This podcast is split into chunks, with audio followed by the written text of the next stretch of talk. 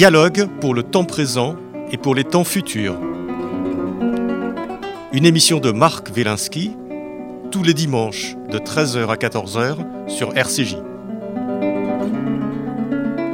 Où va notre monde? Comment mieux le comprendre? Que puis-je faire pour l'améliorer? Que m'est-il permis d'espérer? Aujourd'hui, l'inconscient des animaux avec Florence Burga.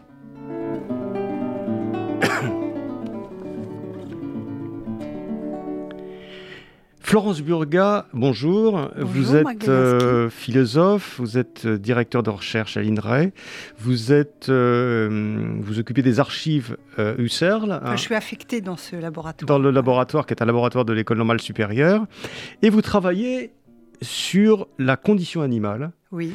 Euh, et vous êtes, euh, entre autres, euh, l'auteur d'un livre paru au Seuil en 2017 qui s'appelle L'humanité carnivore. J'ai cru comprendre que vous n'étiez pas carnivore. et qu'est-ce qu'une plante en, en, en, 2020 Et vous revenez avec un livre qui s'appelle L'inconscient des animaux, publié au Seuil. Et vous vous intéressez à la, j'allais dire, la psychologie animale. On va en reparler dans le détail, bien sûr, mais ma première question euh, sera toute simple. C'est que les animaux ont-ils un, appareil psychique euh, comme le nôtre? Alors, ce n'est pas une question très simple, évidemment. Je me, je me serais, à la vérité, jamais euh, lancée dans cette enquête si Freud lui-même, dans son testament, c'est-à-dire dans l'abrégé de psychanalyse euh, qu'il rédige en 38 et qui est publié euh, en 1940, donc de manière posthume, puisqu'il il meurt en 39, écrit à la fin du... Freud, écrit à la fin du chapitre intitulé L'appareil psychique, puisque dans cet abrégé, en fait, il, il fait le, point sur euh, les grandes notions, l'appareil psychique, la théorie des pulsions, etc. Et à la fin de ce chapitre, il, euh, il affirme que les, les animaux euh, supérieurs, qu'il appelle supérieurs, et enfin voilà, je pense que tout le monde comprend assez bien ce que ça veut dire, qui ont une ressemblance psychique avec l'homme, ont le même appareil euh, psychique que lui.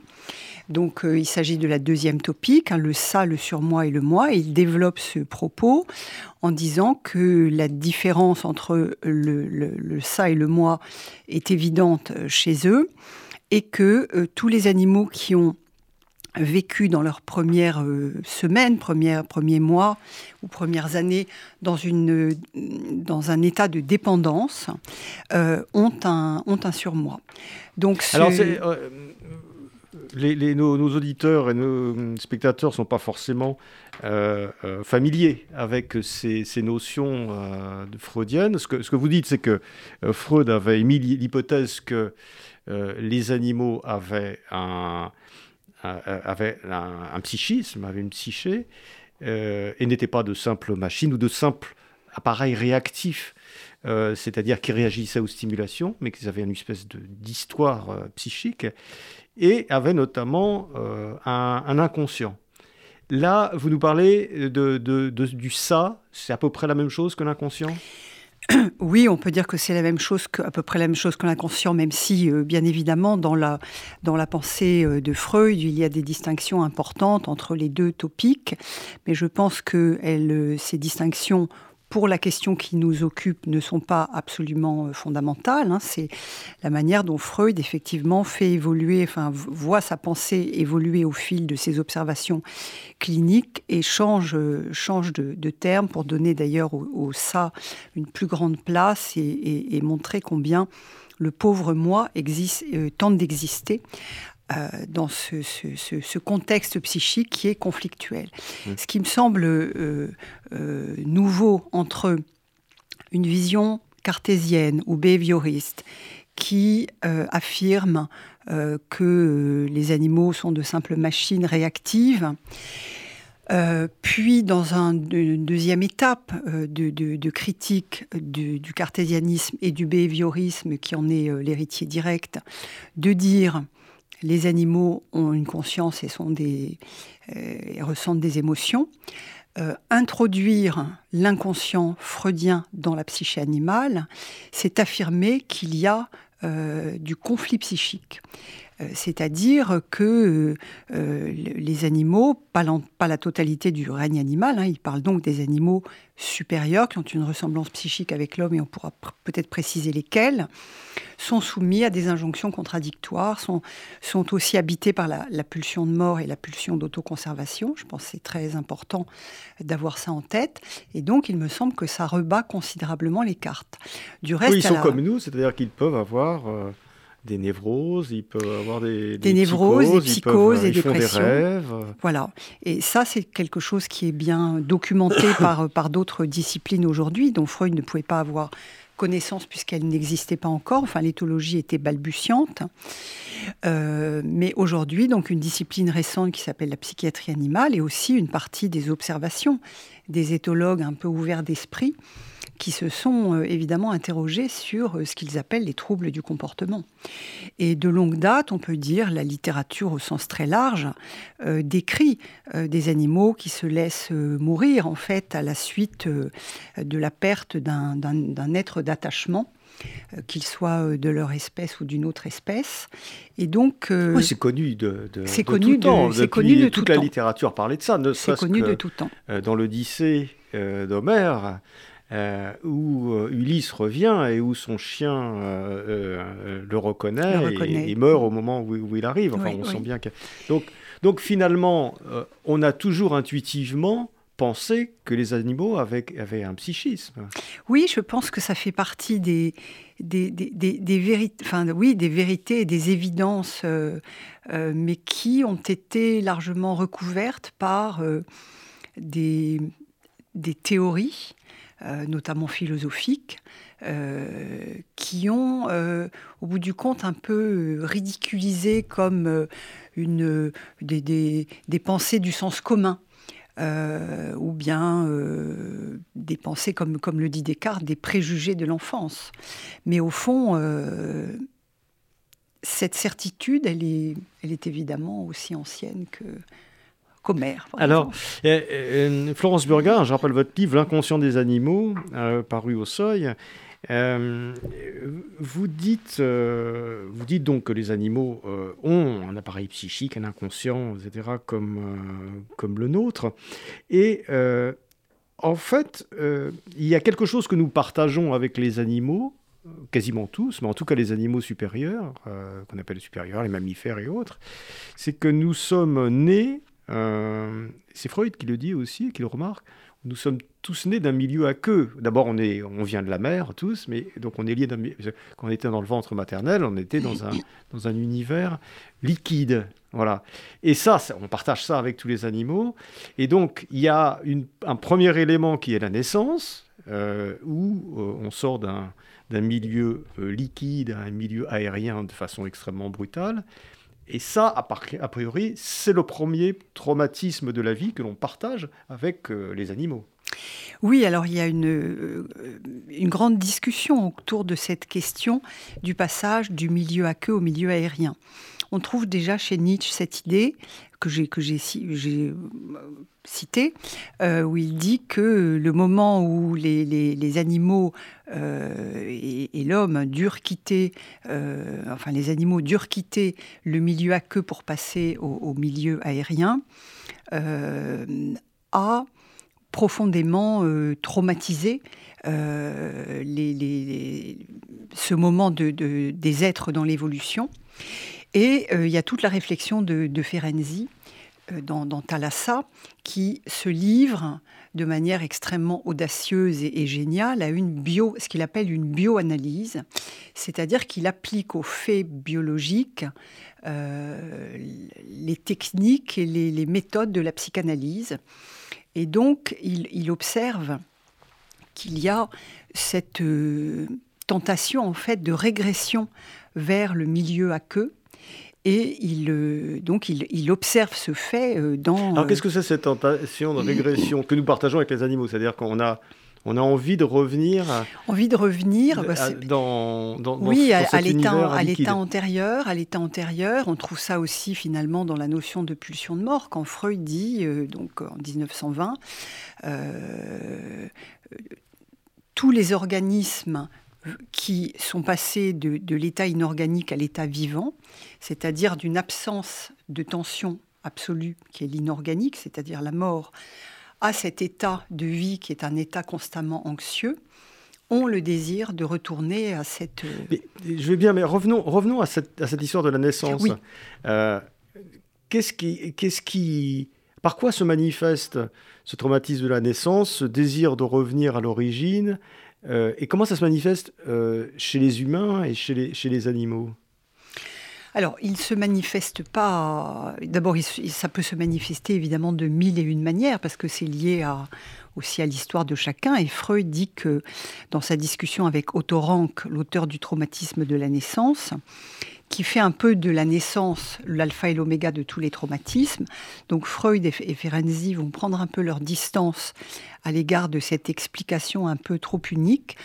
Euh, pour dire que, euh, certes, la naissance est le premier trauma, puisqu'effectivement, il faut imaginer, alors c'est un milieu à queue, mais c'est aussi un milieu obscur, c'est un milieu euh, dans lequel il n'y a pas de perception.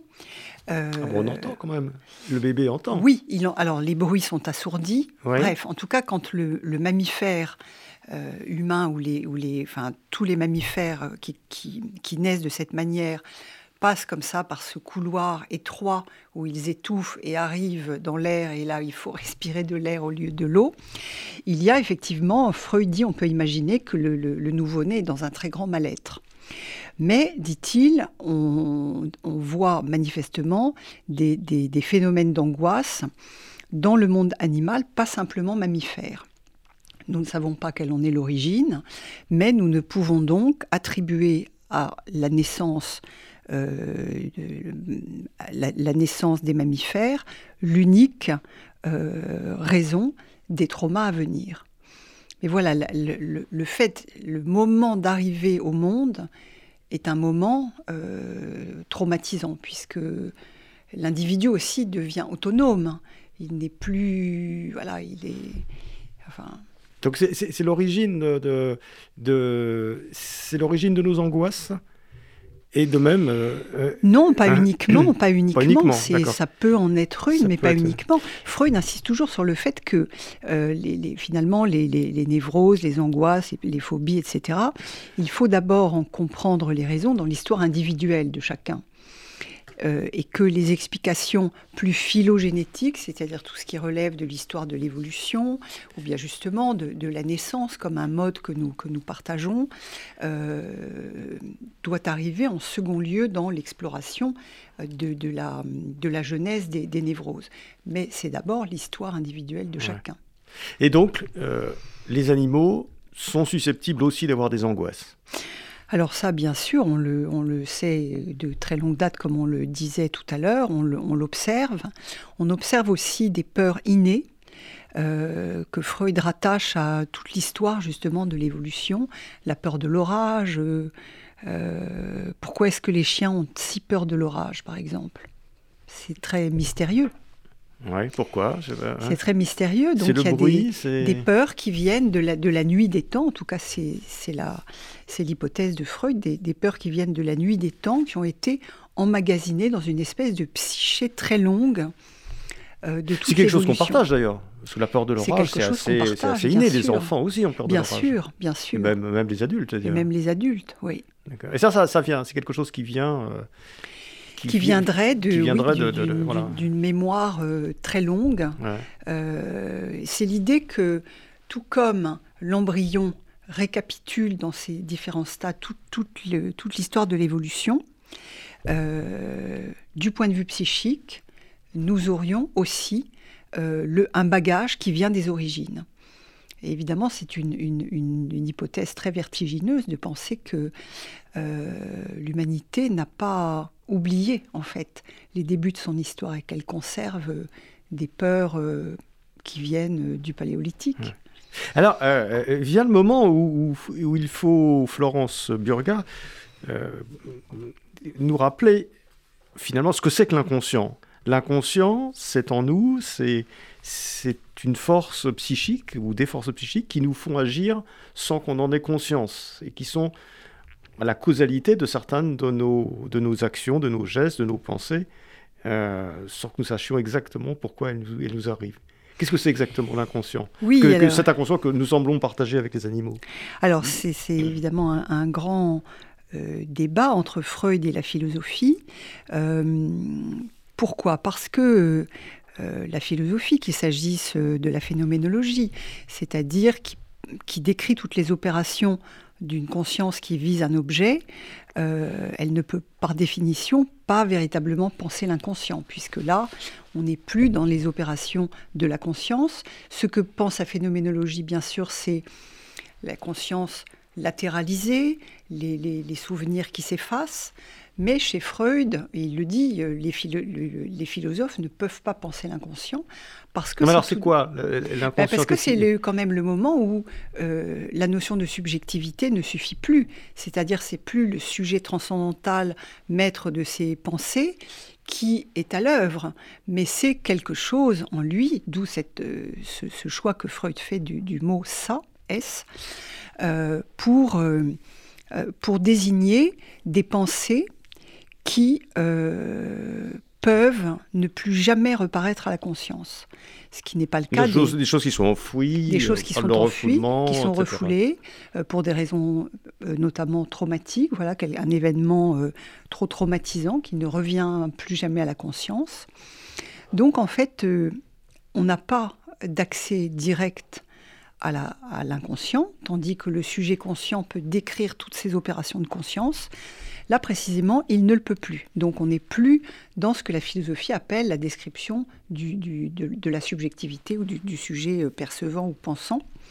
Et donc cet inconscient, on n'y a accès que par des manifestations indirectes mais on n'a pas d'accès direct. C'est une espèce de continent euh, obscur, euh, continent obscur qui nous porte d'une certaine façon. Que la psychopathologie pousse euh, enfin, les psychopathologies poussent à formuler cette hypothèse, puisque l'inconscient, en toute rigueur, reste une, hypothèse. Donc ça veut dire, pour être simple, euh, donc nous, euh, on se doutait effectivement, de, on se doute depuis Freud, et ça a été confirmé par la suite qu'il y a des tas de choses qui nous font agir sans qu'on comprenne vraiment pourquoi. Mais par contre, ce que vous révélez, et ce que la science confirme chez les animaux, c'est que les animaux aussi, c'est-à-dire que les animaux ne sont pas simplement comme dans ce qu'on appelle le behaviorisme, c'est-à-dire des, des, des, des réflexes, des machines voilà, de, Pavlov, des, des, êtres vivants qui répondent simplement aux stimulus, qui n'ont pas d'histoire, etc. Mais ils ont un inconscient, donc ils sont capables, enfin ils sont susceptibles de faire un certain nombre de choses, de manifester un certain nombre de, de, euh, sentiments, de comportements.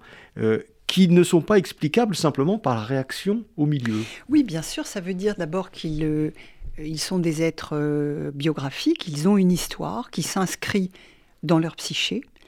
Euh, si elle est traumatique, et il y a toujours des événements évidemment difficiles dans toutes les existences, peuvent ressurgir et engendrer effectivement des, pathologies psychiques euh, éventuellement très, très graves. et c'est aussi l'idée qu'il y a donc du, conflit psychique chez ces êtres. Ils ne sont pas euh, non plus transparents à eux-mêmes et il y a une accumulation euh, euh, de, l'histoire de vie. Mais ça aussi, c'est quand même quelque une, chose, évidente. Quelque chose, voilà, c'est quelque chose d'évident. donc c'est prouvé maintenant par non seulement par la philosophie, le psychanalyse, mais par la science, par, par la science des, des, du comportement des animaux mais euh, c'est quelque chose qui était évident dans la mesure où on sait très bien que quand un, chien euh, ou un chat a été maltraité euh, dans sa jeunesse, il a des comportements qui peuvent être apathiques ou au contraire agressifs, etc. tous les éleveurs, tous les vétérinaires l'ont constaté. Oui, bien sûr, mais la question c'est à quoi vont-ils attribuer ces troubles? Très longtemps, on a considéré que c'était ben, comme pour l'histoire humaine. Hein il euh, y a les deux grandes voies. Tout est génétique ou bien euh, non, tout est plus compliqué que ça. Il euh, y a de la signification, c'est inscrit dans la psyché. Bon, vous avez encore des gens qui disent tous les troubles psychiatriques humains sont d'origine génétique.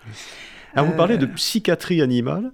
Alors, c'est pas moi. Est-ce que c'est une nouvelle discipline Alors, c'est une nouvelle discipline. Si on veut refaire un peu son histoire, le la notion apparaît pour la première fois sous la plume du docteur Fernand Méry, qui est vétérinaire et qui fait sa thèse, euh, sa thèse vétérinaire, psychiatrie animale et psychologie animale et qui dit voilà, prenons acte du fait qu'il y a euh, chez les animaux euh, des, formes de folie, de dépression, de psychose. cette exploration doit être reliée à une discipline sœur, la psychologie animale, qui a jusqu'à présent escamoté ces questions. Euh, en 1964, le psychiatre Henriet euh, publie un ouvrage collectif euh, très volumineux qui fait presque 700 pages sur la notion de psychiatrie animale.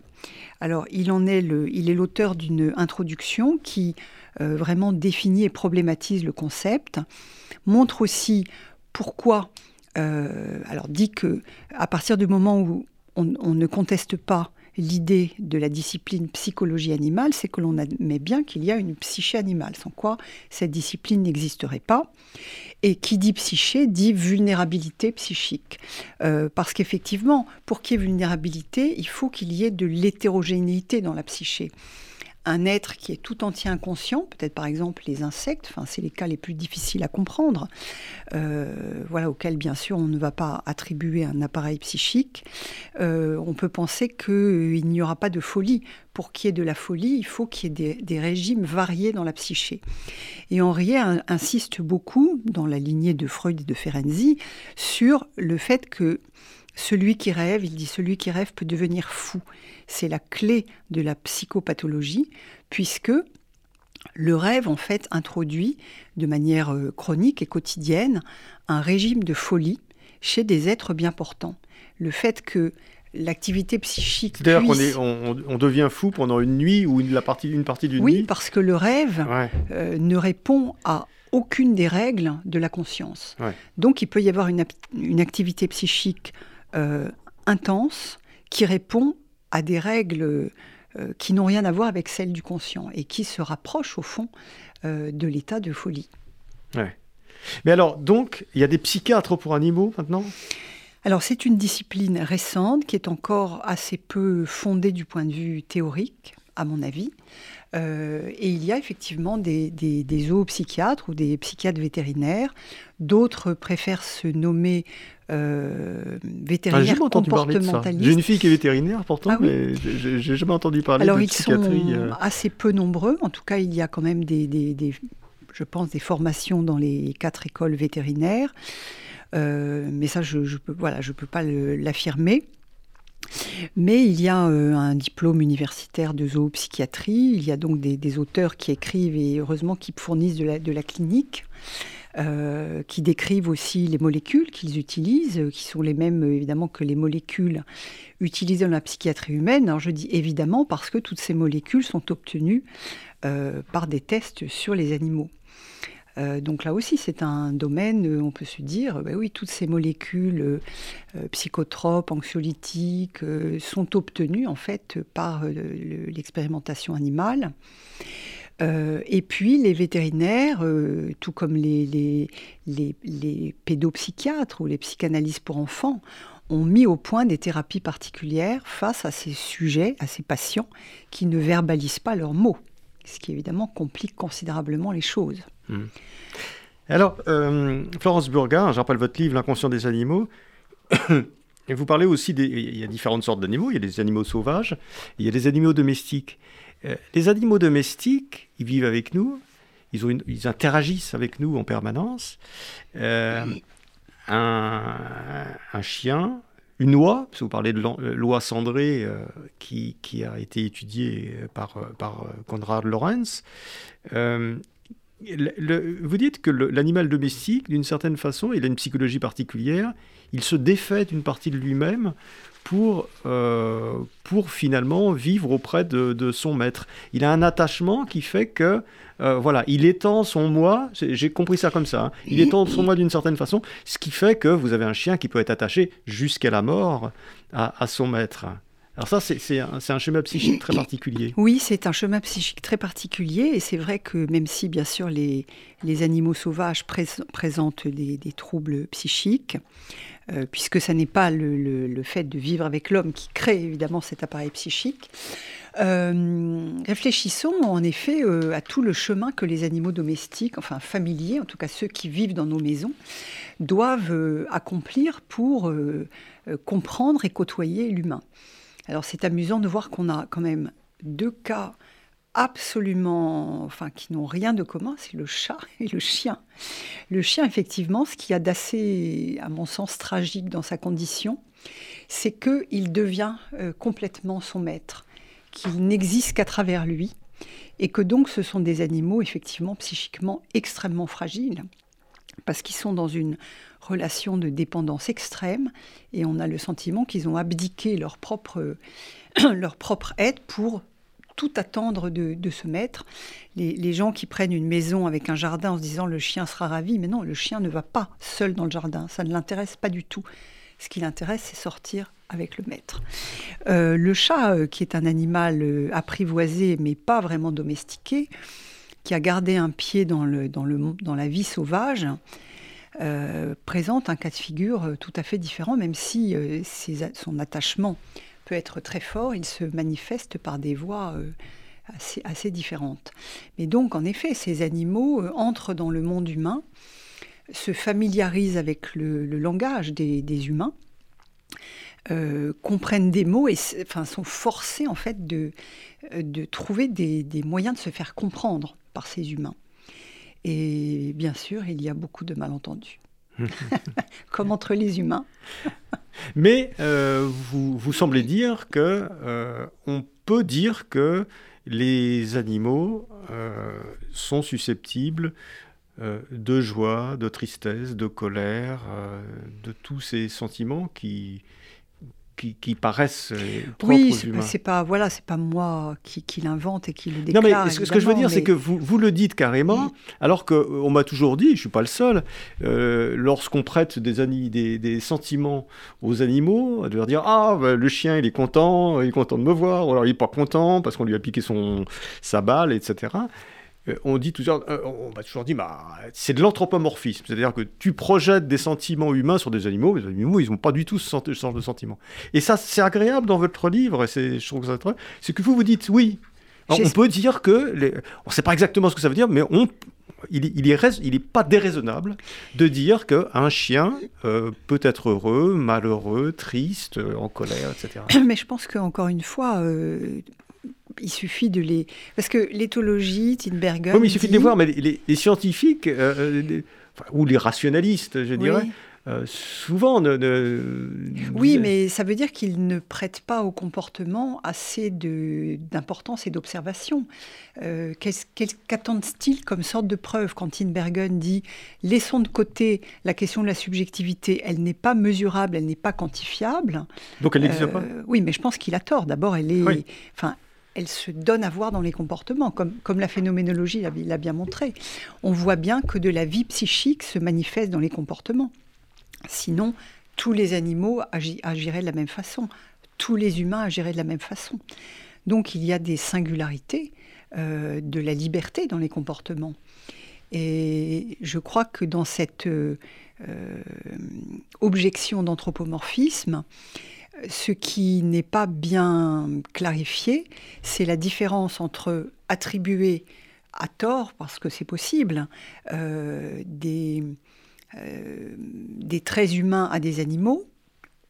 On peut faire de l'anthropomorphisme dans certains cas. Et puis, euh, à partir du moment où on attribue des émotions, dire c'est de l'anthropomorphisme. Non, là on confond la signification euh, et l'anthropomorphisme. Euh, à partir du moment où on va dire les animaux ont des émotions, la peur, la joie, on ne sait pas exactement ce qu'ils ressentent, mais est-ce qu'on sait exactement ce que ressentent les... Les humains, oui, et ils ne ressentent pas la même chose les uns On voit bien qu'on... Votre joie n'est pas forcément la même que la mienne. Et que devant certaines choses, nous ne ressentons pas, nous ne voyons pas la même chose. Bon, euh, je crois que ce qu'il faut critiquer, c'est dire qu'en tout cas, reconnaître de la signification aux comportements animaux est autre chose que l'anthropomorphisme. Alors soit on déclare qu'il n'y a que le comportement humain qui fait sens et que tous les animaux sont des, machines, soi-disant on est sorti de ça, euh, ou bien on admet que oui, il y a euh, de la signification, nous ne savons pas exactement ce que ressent autrui. Mmh. Peut-être c'est encore plus difficile d'imaginer la joie d'un chat ou d'un chien. Mais... Alors oui, quand, on dit par exemple que les chats, les chiens, les chevaux, les, les, buffles ne peuvent pas ressentir ce, de, sentiments, finalement, c'est pratique parce que c'est la porte ouverte à toutes sortes de comportements vis-à-vis des animaux, ça le justifie a priori. On peut faire des expérimentations animales en disant de toute façon, attendez, il souffre pas, puisque euh, voilà, il n'est pas comme nous, il n'a pas des sentiments, il n'a pas le, sens de la douleur, de la souffrance. Et, et ça, on est en train, je crois, de prendre conscience. Ça existe toujours, l'expérimentation animale. Ah oui, de plus en plus. De plus en, plus. Ah ben, c'est exponentiel. Exponentiel. Ah oui, je pensais que c'était en voie de régression. Non, c'est très. Le milieu scientifique se protège énormément. Euh, un peu le monopole de. Euh, comment dirais-je, du droit de regard là-dessus, estime que les non-scientifiques n'ont rien à en dire, alors qu'on peut euh, faire des objections sur le plan éthique. Bon, même si on, peut pas évaluer euh, euh, ce, ce que telle et telle expérience peut produire comme connaissance, ou comme connaissance inutile, ou comme connaissance utile. On peut faire des objections. Mais précisément, vous avez raison. On disait tout à l'heure que depuis la nuit des temps, on sait que les animaux ressentent des émotions. Il n'y a qu'à les voir vivre on voit bien cette familiarité avec nos propres, notre propre vie affective, peut-être pas notre vie cognitive, mais notre vie affective. Et bien évidemment, on peut voir tout ce dispositif philosophique qui retire, une partie en tout cas, qui retire aux animaux le sentiment, euh, la joie de vivre, le fait qu'ils sont attachés à leur vie, euh, comme une opération qui rend possible leur chosification, leur réification et tous les usages auxquels ils sont soumis et où il n'y a aucun frein en réalité. Oui, parce que vous dites, vous dites euh, bien dans votre livre, hein, Florence Burga, que non seulement, évidemment, c'est très contestable, voire condamnable éthiquement, euh, de faire euh, tout ce qu'on fait aux animaux, mais en plus, euh, ça n'est pas forcément scientifiquement valable, parce que l'animal dans des conditions de laboratoire n'est pas le même que l'animal dans des conditions de vie externes. Bien sûr. Alors, pour ce qui est de, l'observation des comportements, on peut dire que les, animaux captifs euh, ne sont plus les mêmes hein, euh, que des animaux libres. Ça, c'est pas difficile à comprendre. On peut faire une analogie. Un humain euh, définitivement enfermé dans un local minuscule, au bout d'un moment, il n'est plus le même que l'individu libre. Il sait, sa vie s'est atrophiée, s'est mutilée. Alors effectivement, sur le plan épistémologique, on peut faire objecter à l'expérimentation animale que l'extrapolation qui est faite de ce que cette science appelle le modèle animal à l'humain, elle est paradoxale parce qu'il faut à la fois qu'il y ait une continuité pour que l'extrapolation soit valable, pertinente sur le plan scientifique, mais cette continuité, elle est précisément ce qui rend illégitime sur le plan éthique l'expérimentation animale. Et les expérimentations dans le domaine de la psychiatrie et de la psychologie font partie des pires. Euh, j'en décris euh, quelques-unes. Oui, vous en décrivez quelques-uns. Enfin, vous nous épargnez les plus difficiles. Oui, parce que j'ai pas voulu voilà, c'est vrai que j'ai voulu faire comprendre. On soumet encore les animaux. Je pensais que c'était en voie de régression. Malheureusement, j'apprends que ça ne l'est pas. Pas du tout. Euh, on soumet les animaux à des traitements qui, ah ben, sont, C'est inimaginable. Je pense que pour comprendre. Mais il n'y a pas des réactions. Il y a quand même des, des, des euh, oui, même bien, des, organismes de défense des animaux maintenant. Bien sûr qu'il y a des organismes de défense des animaux, il y a de plus en plus de gens, je pense, qui prennent conscience de ça. Euh, mais dans le domaine euh, de l'expérimentation scientifique, c'est le plus compliqué parce que c'est vraiment un bastion de, gens qui sont très au-dessus du, voilà, du reste de la société. C'est pas du tout la même chose que critiquer la chasse, la boucherie, la pêche. Euh, critiquer l'expérimentation animale, alors là, vous, vous êtes en train de remettre en question le, savoir scientifique euh, euh, qui s'acquiert dans les plus grandes institutions du pays, et vous ne savez pas de quoi vous parlez car vous n'êtes pas vous-même physiologiste. Donc il y a un grand dédain aussi de la part du milieu scientifique pour ces objections éthiques. Donc il reste insensible à la, oui, à la psyché animale ou à la, sensibilité animale Oui, à l'évidence, oui. Alors, il y, a aussi un, autre domaine sur lequel j'aimerais vous interroger, euh, c'est celui du, euh, de la consommation des animaux. Donc, euh, vous dites que être carnivore, c'est un peu une pulsion de mort. Alors, j'ai pas trop développé ça ici. Non, vous l'avez pas développé. Mais, je voulais vous poser la question. Oui, oui, parce que cette, pulsion de mort, euh, bon, c'est une affaire euh, complexe et je ne sais pas qui peut dominer cette question. Même pour Freud, hein, il dit, on est, euh, c'est l'obscurité. Enfin, on est dépassé par ce à quoi les observations nous, nous mènent. Donc cette idée de pulsion de mort, qui serait que tout organisme vivant voudrait retourner à l'état inorganique, c'est-à-dire à la mort, et que la vie ne serait qu'un détour pour revenir à la mort, hein, ce qui est une pensée très, sombre de, l'œuvre de Freud. Euh, bien évidemment, comme il y a aussi les pulsions de vie, d'autoconservation, elles sont en lutte et la pulsion de mort, au fond, ne gagne que très rarement. Et elle se détourne vers les objets extérieurs, vers autrui. Et donc, elle devient pulsion de destruction, et bien sûr, euh, m'intéressant à la condition animale, en particulier à, la question de l'humanité carnivore, pourquoi l'humanité euh, reste-t-elle carnivore au moment où elle pourrait ne plus l'être? Comment ne pas s'interroger sur le fait que euh, cette, alimentation carnée, au fond, permet de tuer massivement les animaux? Et, on est frappé de, voir à quel point euh, euh, il y a une résistance des, gens à l'idée euh, à l'idée d'un développement du végétarisme aujourd'hui pour des raisons environnementales. des raisons de pollution, enfin voilà, la, viande n'a plus grand-chose à, son crédit. Oui, mais on, peut vous dire quand même que d'abord les animaux sont carnivores. Certains animaux sont carnivores aussi. Peu d'animaux, peu d'animaux sont carnivores. Et nos ancêtres étaient carnivores. Ah bah quand même. Euh, je sais pas. Bah, on ne mange aucun carnivore, par exemple. Pardon? On ne mange aucun carnivore. On ne mange pas les carnivores. Oui. On mange pas les carnivores. Peut-être parce qu'ils ont pas On les mangeait, on les mangeait. Hein. Oui. Au 19e, on les mangeait. Bah, euh, je sais pas, les, on mange du chien euh, dans certaines périodes. Enfin bon, on, ne mange pas de carnivores, d'accord. Oui. Mais les euh, carnivores. Vous avez raison, ça dépend des cultures. Vous avez raison. les lions, les lions mangent de la viande. Enfin, a priori.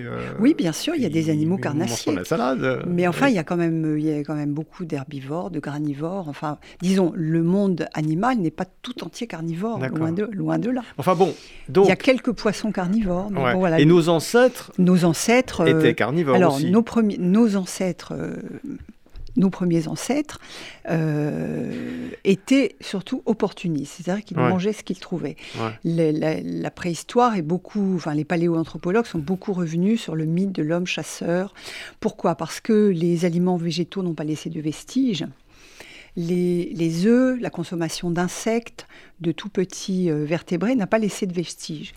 Et euh, ces amas euh, d'os, des recherches plus récentes ont découvert qu'il s'agissait souvent en fait d'animaux carnivores qui chassaient et que ce n'était pas l'homme du, début du paléolithique qui pouvait se livrer à ces chasses.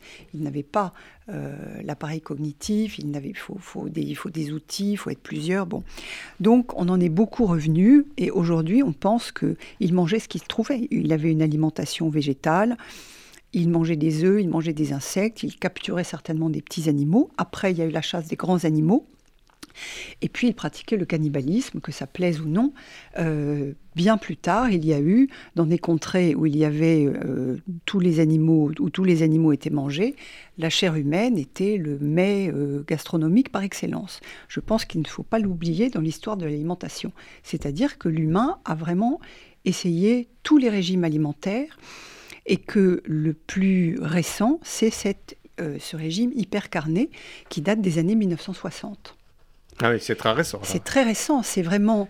Oui, parce que c'est vrai que euh, après 19e la deuxième siècle, guerre, les paysans mangeaient de, voilà, de, euh, des bouillons, le, du pain, un cochon, euh, hum. voilà, la, et la de temps en temps, était salée. de temps en temps une volaille, quoi. Voilà, et ils mangeaient beaucoup de, choses qu'on mange plus tellement, des, châtaignes, enfin, vous voyez, des, des, des, aliments comme ça. Et donc cette hyperconsommation, elle est née euh, après la Deuxième Guerre mondiale, lorsque euh, l'Institut national de la recherche agronomique est créé en 1946, et puis les développements de la génétique, et où là on va créer peu à peu des races hyper productives, euh, les poules qui pondent énormément d'œufs, les, vaches qui, produisent énormément de lait, des animaux monstrueux qui, qui croissent très vite, et puis aujourd'hui en 40 jours on a un poulet énorme. On ne sait pas ce qu'il devient quand s'il vivait plus longtemps. Euh, et donc, euh, ce modèle de l'hyperconsommation, euh, nous l'exportons dans le, dans le monde entier. Florence Borga, je comprends très bien le, le, végétarisme ou le véganisme. C'est-à-dire qu'effectivement, comme il y a des choix, qu'on est opportuniste, on peut s'orienter vers une, une, alimentation moins carnée ou, ou sans, sans viande. Alors, mais dans ce cas-là, qu'est-ce qu'ils vont devenir les animaux? Parce que les animaux sauvages, euh, je, vous pose la question parce que les animaux sauvages sont en train de disparaître. Il reste les animaux utiles, donc les animaux domestiques, et aussi les animaux qu'on cultive pour le... jour où plus personne mangera ni de bœuf, ni de, ni de mouton, etc. Ils auront disparu. Il n'y a aucune raison que les paysans euh, élèvent. Euh, ils ont déjà du mal à, joindre les deux bouts et qu'ils élèvent des animaux comme ça pour le plaisir. Ah, donc on, on, sera dans un monde dans lequel les animaux auront disparu. Alors. Euh, il faut quand même penser que, prenons l'exemple de la France, mais on pourrait prendre les États-Unis, on pourrait prendre. En France, 96% de l'élevage est, est industriel. Industriel, c'est le mot commun. Le mot zootechnique, c'est confiné intensif. Les animaux sont dans des bâtiments fermés. Nous ne les voyons pas. Ils vivent quelques semaines, donc 40 euh, jours pour un poulet, euh, un cochon quelques, quelques mois, et ils sont abattus, on en remet d'autres. Euh, on pourrait très bien imaginer, alors je pense que si toutes ces unités qui sont fermées, où les animaux sont engraissés, tués, et qu'on ne voit jamais sinon dans notre assiette, euh, n'existaient plus, euh, je ne vois pas en quoi ça nous priverait beaucoup on peut imaginer qu'il y aura encore. Non, mais attends, y a, cela n'existerait plus. Ça, euh, tout le monde est d'accord. Et, je pense que ce serait une, bonne chose. Je vais, vous répondre. Par contre, le, bon, les, les, petites vachettes dans les champs euh, qui vivent tranquillement. Euh, alors, deux choses. On pourrait très bien. disparaître aussi. Non, il y a encore des chevaux, des ânes. On pourrait très bien imaginer qu'il y ait des Les chevaux, il y en a beaucoup moins. Il doit y en avoir. oui, mais pourquoi est-ce qu'on veut qu'il y ait une, masse comme ça? Pourquoi est-ce qu'on voudrait qu'il y ait massivement des animaux Alors que l'urbanisation croît, que les, les animaux sauvages n'ont plus d'habitat. C'est pour ça qu'on les trouve aussi tellement sur les routes. Euh, l'idée, l'un des modèles qui, est proposé, c'est de effectivement conserver des, terres pour cultiver des légumineuses euh, riches en protéines, de diminuer drastiquement le nombre d'animaux. Les gens pourront avoir, des, comme ils ont aujourd'hui, des moutons de compagnie, des vaches de compagnie, euh, des chevaux de compagnie. Euh, effectivement, à partir du moment où il n'y a plus de boucherie, il n'y aura plus cette masse énorme d'animaux confinés. Donc voilà, ces animaux ne disparaîtraient pas pour autant, les animaux inutiles pense qu'à partir du moment où on ne les verrait plus comme de la future viande, on pourrait enfin les voir autrement. Et euh, on pourrait aussi imaginer de euh, réensauvager certaines euh, parties, certains espaces pour rendre aux animaux sauvages un, habitat parce qu'ils sont en diminution drastique, comme tout le monde le sait. Donc là, il y a un déséquilibre énorme entre une sorte de masse, c'est à dessin que j'emploie ce mot, d'animaux confinés qui sont engraissés pour la viande, l'urbanisation croissante, les terres disponibles pour faire des céréales et du soja qui nourrissent ces animaux d'élevage, et plus d'animaux sauvages. Donc là, il y a quelque chose à, rééquilibrer. Hmm. Est-ce que vous pensez que, euh, euh, grâce à des livres comme le vôtre, et puis à des, à des, à des réflexions de scientifiques, mais aussi de vétérinaires, etc., où l'on prend conscience quand même peu, peu à peu que les animaux ont euh, des sentiments, un inconscient, etc. Euh, vous pensez que les choses, de ce point de vue-là, sont en train de changer aussi? Parce qu'il y a quand même, beaucoup de, de, de réticence et, même d'opposition lorsque on fait des, élevages industriels et autres pour des tas de raisons. C'est compliqué de répondre à cette question. D'abord, je pense que les, les voilà, les, les, les travaux euh, un peu scientifique, philosophique, etc., ne touche pas évidemment tout le public. Je pense qu'il faut montrer les choses. Je pense que le rôle des images est fondamental. Je pense qu'il faut donc d'autres supports, d'autres types de discours, des choses peut-être plus vulgarisées, mais il faudrait surtout une volonté politique parce que euh, les gens peut-être sont choqués. Alors il faudrait aussi que eux dans leur pratique. la volonté politique, elle vient quand quand l'opinion change. C'est ça le problème. Elle, la suite. C'est ça le problème. Voilà, elle, la suit. Euh, il faudrait que les, les, les, gens modifient leur comportement. Mmh, euh, modifier. Bah, on sait très bien que la modification du comportement dans toutes les causes, c'est ce qui vient en dernier.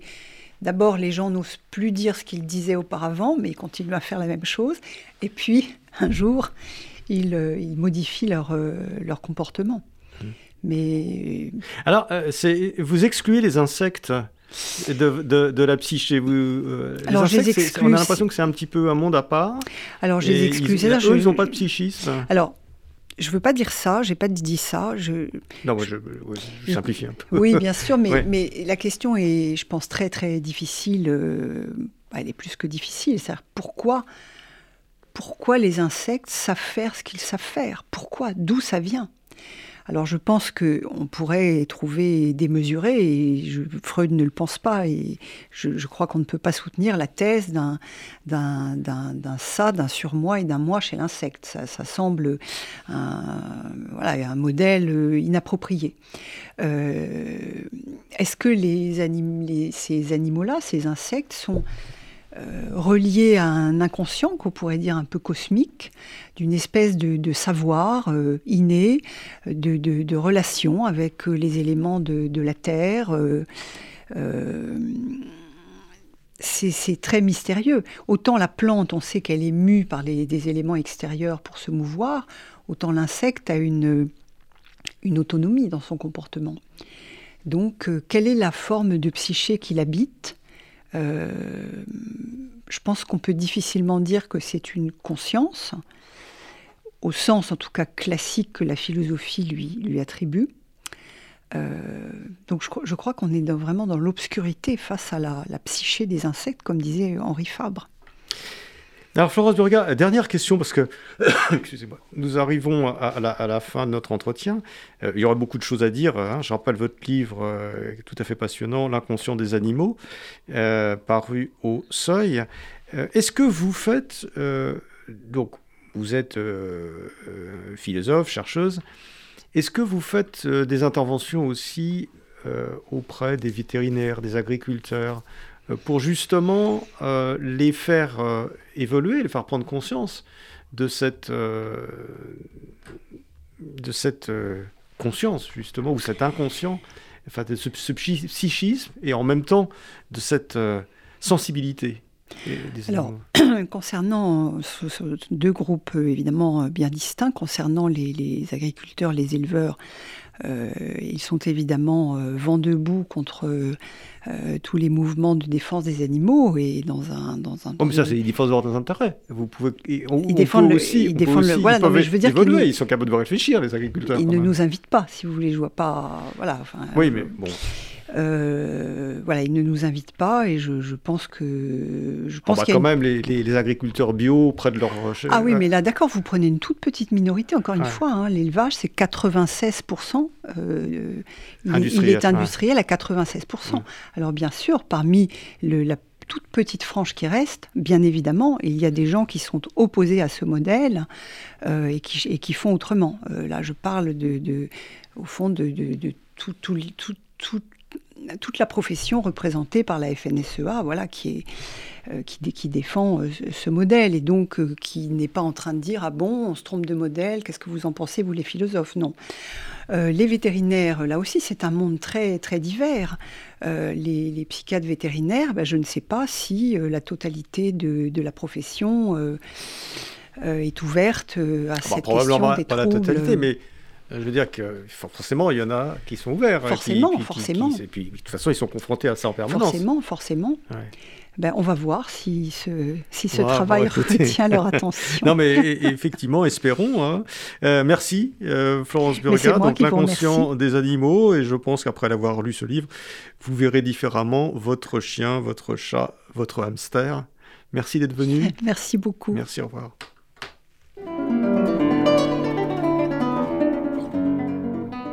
C'était Pile Poule, une émission de Marc Wielinski que vous pouvez retrouver en podcast sur le site de Radio RCJ et sur les différentes plateformes. À dimanche prochain, 13h.